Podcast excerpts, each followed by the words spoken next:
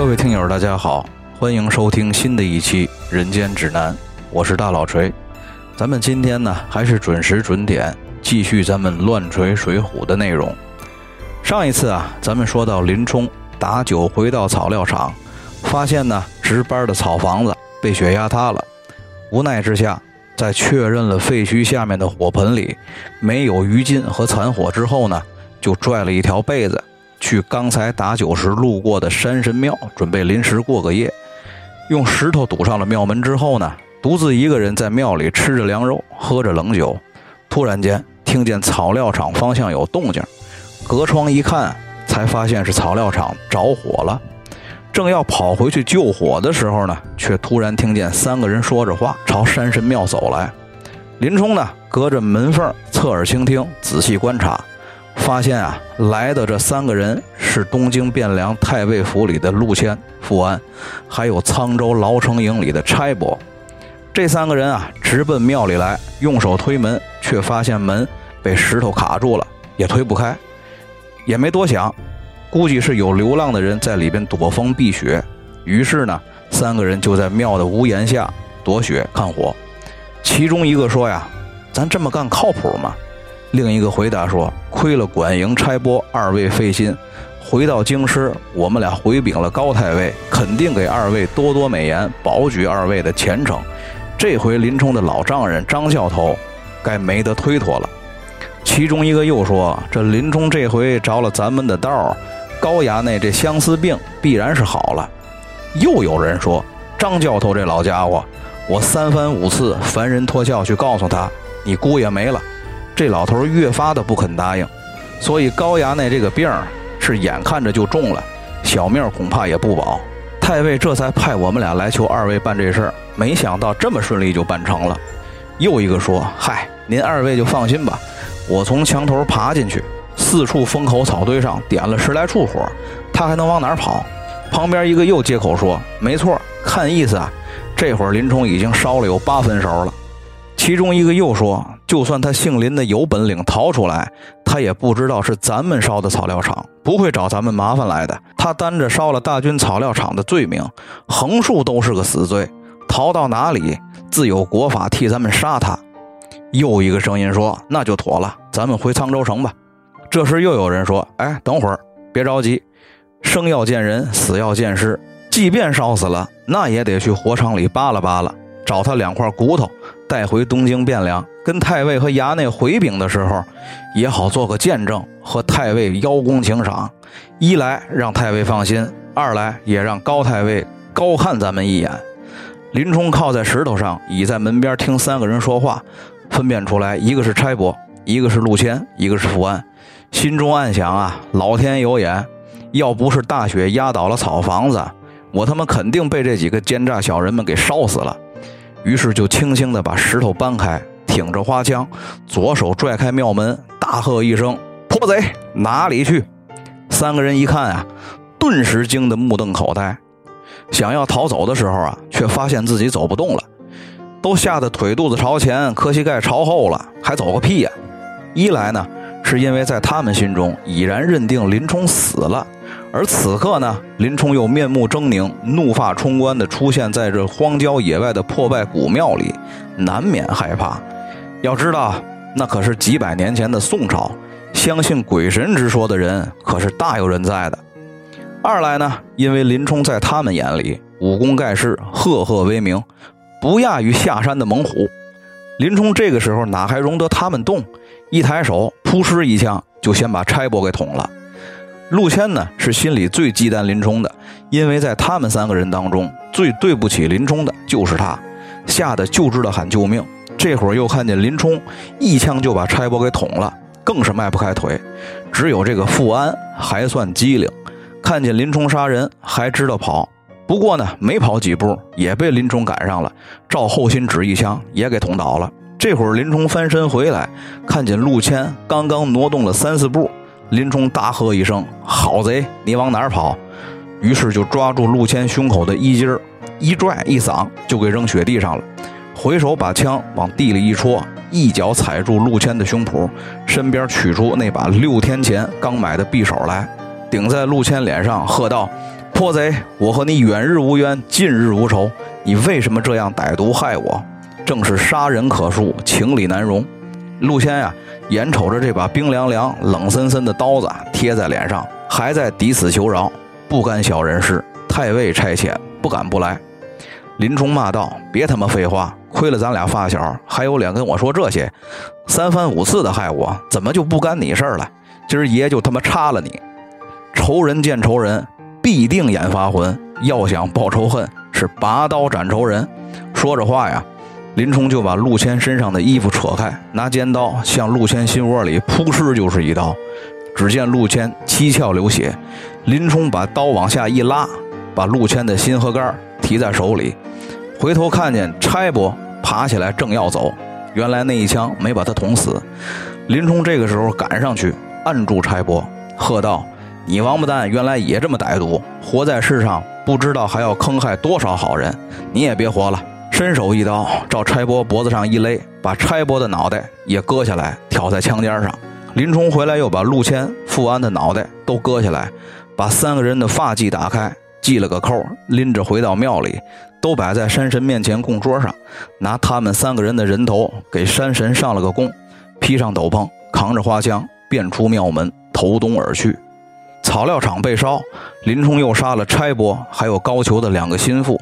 这回呀，林冲所有的希望和憧憬，还有对大宋王朝的幻想都破灭了，所有的退路也都没了，没头没脑的一路朝东而来，风大雪急，心里不痛快，正忍不住身上寒冷的时候，发现前面树丛里隐隐约约有几间亮着灯火的草房，于是就走过去，相求草房里几个庄客打扮的人，让他烤火取暖。烤着烤着呢，又闻见了几个庄客喝酒的酒香，于是就提出来想掏几两银子换点酒喝。不想这几个庄客却是很不客气，说什么好意让你在这烘衣服烤火，你还得寸进尺的要买酒？没酒，再废话就滚出去，不滚把你绑了吊起来。咱们说这林教头啊，刚刚宰了仨人，这会儿心里也有火，也是一改平时的恭顺谦和，抡起枪杆子。把这几个庄客就给打散了。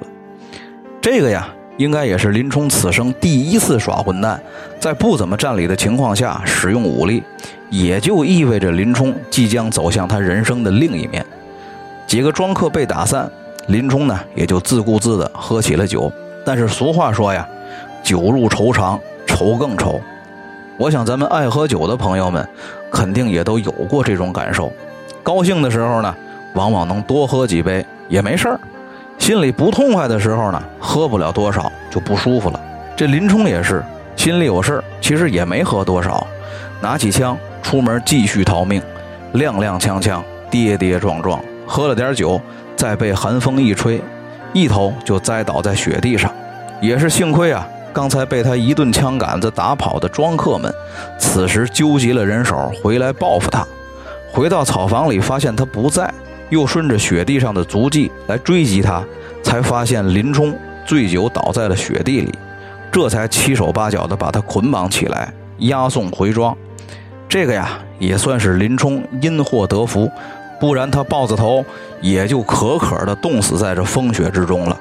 因为啊，就在第二天天亮之时，众庄客正要殴打捆绑林冲的时候，柴进出现了。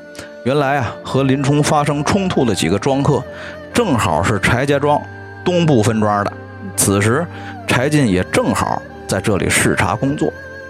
柴进呢，看见是林冲，喝退众人，给林冲松了绑。林冲呢，向柴进说明了情况，柴进也替林冲不平。林冲在柴进家里又住了几天。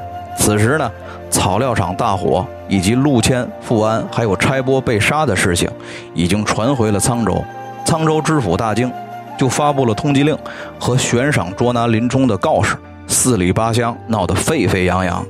林冲在柴进家里听说了，自然是坐不住，也怕连累柴进，于是就要告别。柴进见林冲要走，怕他没地方去，就给林冲写了一封推荐信，让他投奔山东济州府水泊梁山上的三位寨主：白衣秀士王伦、摸着天杜迁和云里金刚宋万。又让林冲假扮随从，加在打猎的队伍里，混出了沧州管界。二人就此告别。咱们放下柴进，自去打猎。回去时呢，又送了一些打猎所得的野味，送给守城兵丁不提。单说林冲，风餐露宿，小心赶路，一路上走了十几天。这一天来到山东济州府水泊梁山附近，见路边呢有一处酒馆。其实这处酒馆正是梁山设在山下的情报站。要知道林冲此番上山又有什么遭遇，咱们下回再说。今天的故事呢，就先讲到这里。但是废话还得再说几句。咱们说林冲啊，虽然武功盖世，本领高强。但他也是个俗人，流着一腔子俗血。但是咱们也要看到他作为一个城市中产的为难之处。他跟鲁智深那种一个人吃饱全家不饿的单身地方基层军官，还有书中那些常年混迹江湖的人不一样。他中年之前的生活都是按部就班的，虽然难免对上司和权力低眉顺眼，但大体上还都是挺顺利的。笼中的鸟。别说比不上雄鹰，就连乌鸦、麻雀也是比不过的。有些人呢，眼里只有钱，掉钱眼里了。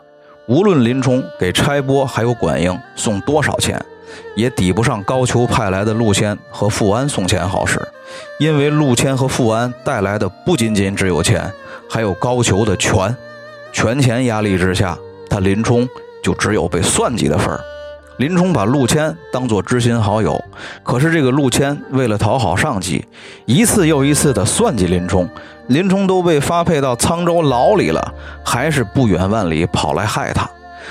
林冲被派去看守大军草料场，陆谦、富安放火要烧死林冲，再给林冲安一个心怀不满、故意纵火，造成国有资产重大损失的罪名。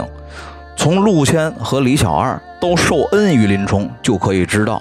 林冲其实是一个乐于助人的人，他不欺负弱小，也怜悯过别人的不幸。与梁山上的众多好汉相比，林冲的人品还有武功其实都是上乘。而在那个环境当中呢，善良肯定没有凶险吃得快，谁底线低，谁就是胜利者。这个就是林冲的悲哀之处。幸好呢，林冲的人生当中还有一场风雪山神庙，北风呼啸，大雪纷飞。乱琼碎玉，有酒有肉有仇人，而这一回被逼到墙角的林冲，终于冲破了心中的障碍，彻底念头通达了一回，痛快的喝酒，痛快的杀人，就像是一头受伤的狼，对天地苍穹和命运发泄自己的愤怒。也许啊，咱们每个人内心都有深藏不露的野性，有的人可能终生都不会爆发，有的人则不得不爆发。所谓逼上梁山。那代表着中国人精神世界的一个角落，不在沉默中灭亡，便在沉默中爆发。林冲呢，也有很多缺点，就像你我一样。其实咱们说林冲，很大程度上就是在说我们自己，只是我们相对身处顺境，没有把自己的阴暗逼出来。我们有自己的道德，自认为是个好人，对朋友、对爱人真诚相待，这些呢，都是在顺境中的我们所表现出来的一面。但若是我们身处林冲的位置，被外界步步紧逼，我们到底是后退还是迎难而上呢？这又有谁能说得清楚？